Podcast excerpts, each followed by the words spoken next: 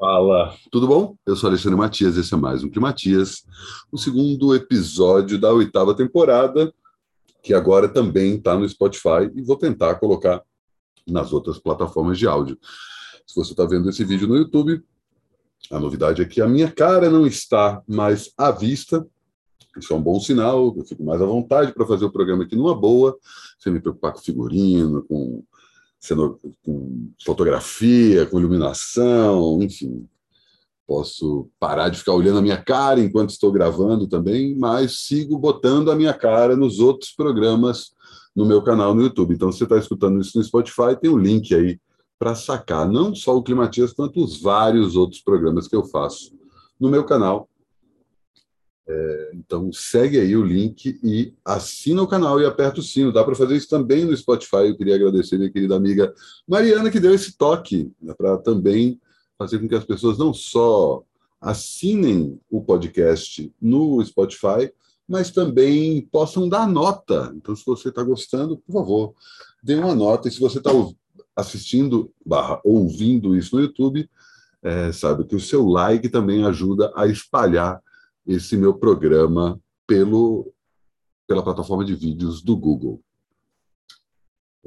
Estou é, fazendo esse programa desde 17 de março de 2020, diariamente. Agora, essa mudança aí na temporada, e outra mudança é que eu paro de falar sobre um assunto central e estou pensando diferentes assuntos, jogando aí o trabalho sujo para o campo da revista, para esse lugar em que várias coisas acontecem ao mesmo tempo antecipando algumas novidades, né? Amanhã tem novidade sobre Arnaldo Batista no meu site, no Trabalho Sujo, trabalhosujo.com.br. Então fica ligado aí que vou lançar uma em primeira mão.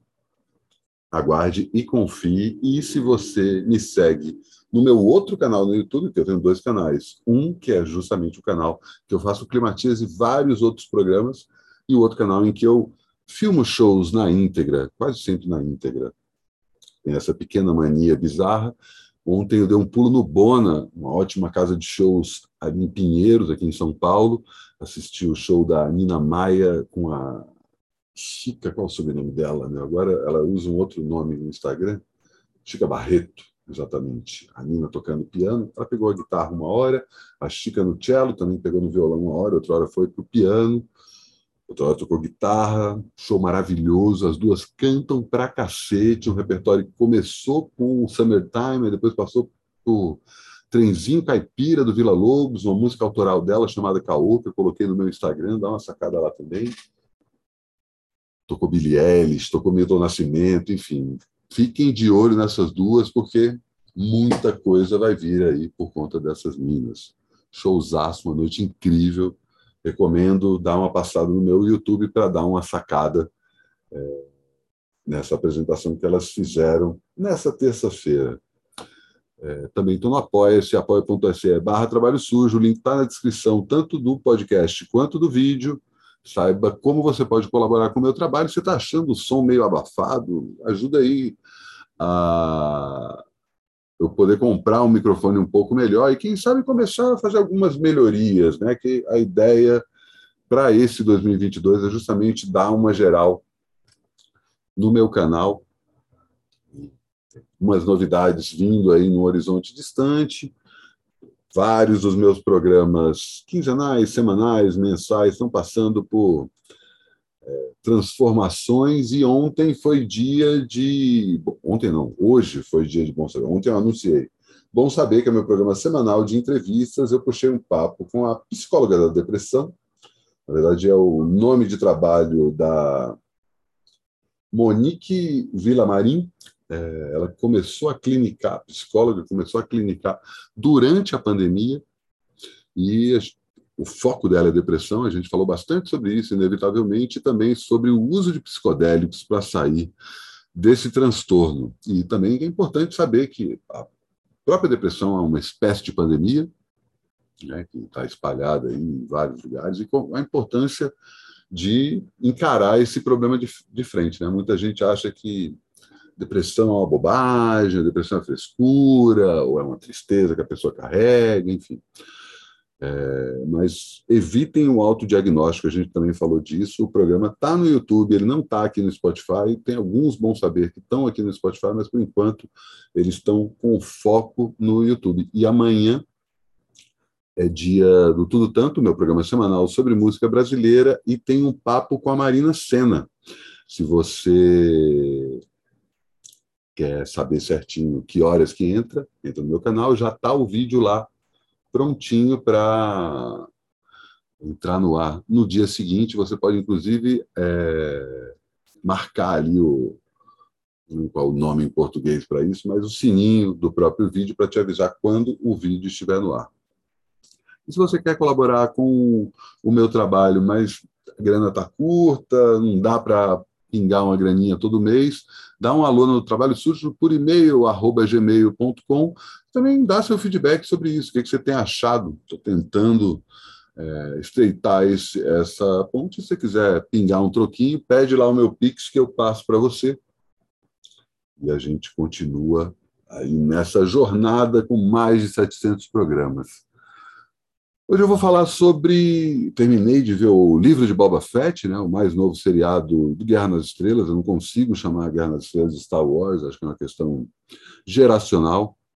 Boba Fett é um personagem quase terciário na saga original do Luke Skywalker. Tem pouquíssimas cenas, pouquíssimas frases, mas é um personagem que cresceu né, por uma mitologia própria na paralela e a gente viu aí essa, essa série que, se não me engano, são sete episódios só, papum, ela conversa com Mandalorian, que é uma outra série é, também de Guerra nas Estrelas, que estreou ano passado, e a série do Mandalorian, se você não sabe nada sobre essa série, pode ficar tranquilo que tem o personagem mais carismático da saga Skywalker. Se duvidar, o personagem mais carismático da Disney. Né? A gente sabe que a Disney comprou a Lucasfilms, comprou a Marvel, comprou a Pixar, comprou a porra toda, o principal conglomerado de entretenimento do mundo hoje. E E tem esse personagem incrível que eu não vou falar, porque está logo na, no primeiro episódio do Mandalorian. Recomendo você assistir não só as duas temporadas do Mandalorian, como a temporada do Boba Fett. E já já a gente tem mais uma nova série que fala sobre o tempo em que o Obi-Wan Kenobi se escondeu em Tatooine, que é o cenário do seriado do Boba Fett, é o país, o planeta natal, melhor dizendo, do Luke Skywalker e é o momento em que o Boba Fett, ainda vivido pelo Obi-Wan Kenobi, se é, esconde nesse planeta para descobrir quem seria o próximo o próximo como é que fala? Escolhido da força. Enfim a série do Boba Fett é excelente como eu falei ela conversa de forma muito direta com a série do Mandalorian e é uma série bem experimental. Eu estava conversando, inclusive, com o Pablo, que faz o Altos Massa comigo, você não sabe, o Pablo Miyazawa faz esse programa aí, já está com quase dois anos de Altos Massa, falando sobre vários assuntos. É bem provável que o próximo programa a gente se aprofunde mais nisso, mas cada episódio do, do Boba Fett experimenta coisas diferentes que, de repente, a Lucasfilm, né, agora gerida pela Disney, pode usar em outras séries, em outros filmes. Falando muito ampassando, sem entrar em muito detalhe, é, muita referência. O primeiro episódio é uma referência pesada de western. No segundo episódio tem uma outra ainda que faz referência ao assalto é, de trem. Também tem uma referência à psicodelia, né? bem, bem foda. Tem umas outras bobagens, tem umas coisas que são mais densas. É um, é um seriado que tem poucos diálogos, várias cenas que demoram 10 a 15 minutos, e quase nunca se fala nada. Tem todo um trabalho de decolonização do povo da areia, que era visto como apenas um povo selvagem, primitivo, na primeira trilogia do Guerra nas Estrelas, e que a gente se aprofunda um pouco mais na história dessa tribo. É, vale bem a pena o jeito que o o último episódio é muito bom, é muito bom. Assim. Se você gosta de Guerra nas se você não gosta de Guerra Estrelas, tudo bem, dá um desconto. Nem precisa ir atrás, mas você gosta de Guerra Estrelas, especificamente do episódio 4, 5 e 6, estou falando de Uma Nova Esperança, O Império Contra-Ataque e O Retorno de Jedi, não a série que o Jorge Lucas é, fez na virada do século, na trilogia, nem a trilogia que o JJ Abrams começou no começo da década passada. Se você gosta dos quatro, dos três primeiros episódios, feitos ali entre 77 e 82, vale muito a pena entrar nesse episódio do Boba Fett. Se você não viu o Mandalorian, não, não chega a ser propriamente um problema, porque dá para entender o que está acontecendo, mas é claro que sabendo é, a história do Mandalorian, é, principalmente esse personagem maravilhoso que eu estou comentando, ela se aprofunda ainda mais. E o último episódio é sensacional. Tem algumas cenas incríveis, não vou entrar em detalhes aqui, mas vale muito a pena dar uma sacada. O seriado está no Disney Plus, o canal de streaming da Disney, tanto o livro do Boba Fett quanto as duas temporadas do Mandalorian, e claro, todos os nove episódios da saga original, que conta a, a história do clã Skywalker. Antes de terminar, teve uma outra amiga minha que deu um toque para falar: pô, Matias, você não tinha uma época aí que estava lendo umas paradas? Por que você não continua lendo? Então, de repente, eu vou abrir aqui um livro, abrir uma revista, pegar um texto e tal, e vou é, fazer essa leitura breve, mas antes de mais nada, algumas correções. Né? Ontem eu chamei a editora Todavia de Toda Vida, acho que foi só uma vez, mas enfim. É, e eu também fiz algumas. Não tinha a minha cola aqui por perto, então não falei certinho o nome do disco do Spoon, chama-se Lucifer on the Sofa.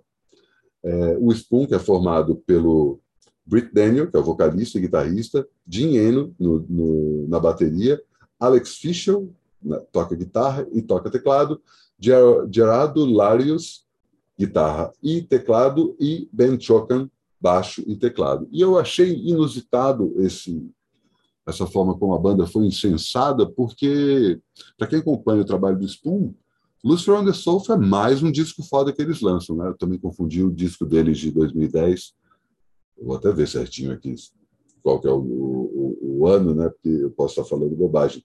É exatamente, é 2010. Eu chamei de Transcendence, mas é Transference. Cara, e vale a pena mergulhar no Spoon, né? Vai no GHGH, que é o disco de 2007. O Transference é excelente. O They Want My Soul, escasso de 2014. E o Hot Thoughts de 2017, agora, décimo álbum, Lucifer on the Sofa que foi lançado no começo desse ano, sempre pela gravadora Matador, também outra correção que eu tenho a fazer. E o inusitado é justamente isso. Uma hora para outra, as pessoas descobriram que o, que o Spoon é uma puta banda. É uma coisa mais ou menos parecida com o que aconteceu com a Lana Del Rey. Quando ela lançou o Norman Folk Rockwell, todo mundo que curte a Lana, Lana Del Rey falou assim, pô, mais um descasso da mulher, né? E aí, de uma hora para outra, todo mundo que achava que a Lana Del Rey era uma bobagem, era uma mina que não tinha nada a acrescentar, descobriu que ela era uma puta cantora, uma puta compositora e que Norman Fucking Rockwell era um puta disco. Como a maioria dos discos dela, meu povo. Atenção, vamos focar aí, não vamos se deslumbrar de uma hora para outra nisso. E vou agora ler um trechinho, um capítulo chamado Culpe Michelangelo, do livro A Arte da Criatividade, do Rod Judkins, foi lançado pela editora Rocco em 2015, um livro que eu fiz a tradução eu já citei no, no Climatias, o livro, não, com certeza eu já citei, não sei se eu já li trechos, mas vamos lá, rapidinho, é um capítulo breve, o Michelangelo. O culto ao gênio criativo surgiu com o primeiro astro da arte, Michelangelo.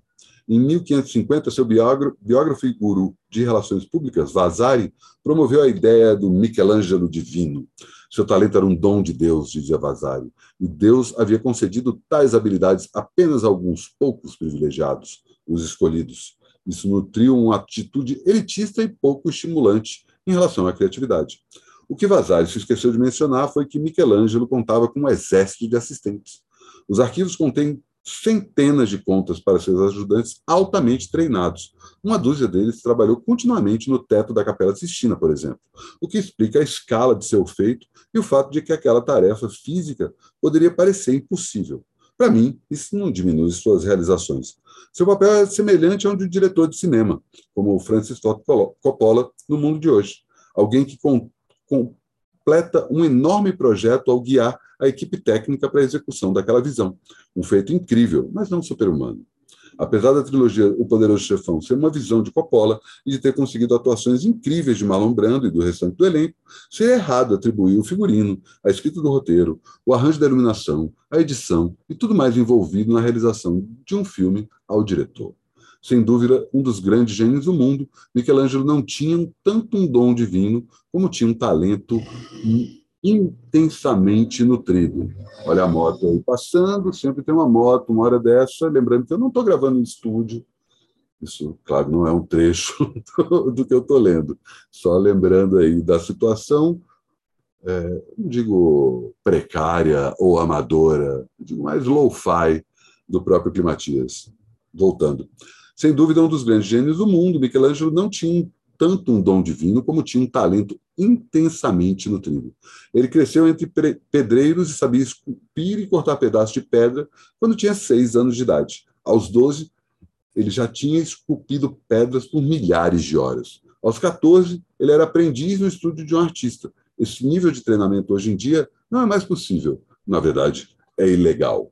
Os velhos mestres são uma grande fonte de inspiração, mas não podemos nunca emular seu nível de habilidade.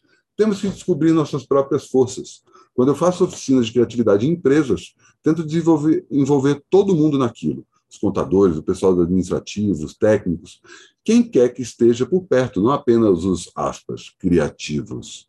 No fim das sessões, os não criativos se surpreendem com o fato de que podem ser criativos. Eles foram induzidos a acreditar que não tinham essa habilidade portanto, não tinham confiança. O pensamento criativo é como um músculo que precisa ser fortalecido através de exercícios. Eu quase sempre faço exercícios que duram 5 ou 10 minutos, como um atleta faz uma pequena série pequenos exercícios para ficar em forma. Quantas vezes você ouviu eu não sei desenhar ou sou desafinado?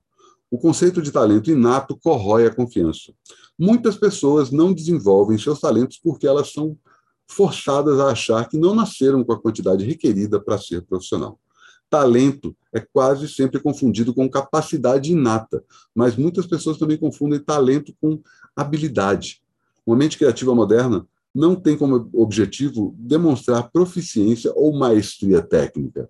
Ela é mais preocupada em comunicar ideias e conceitos em quaisquer meios que forem adequados. É mais interessante se um engenheiro construir um foguete com pedras, um pintor pintar com sangue ou um artista tocar um varal. Nossa tarefa é desenvolver nosso potencial criativo em quaisquer formas que surjam, independente de acharmos que nascemos assim. E assim encerro outro Climatias. Amanhã estou de volta. Até lá.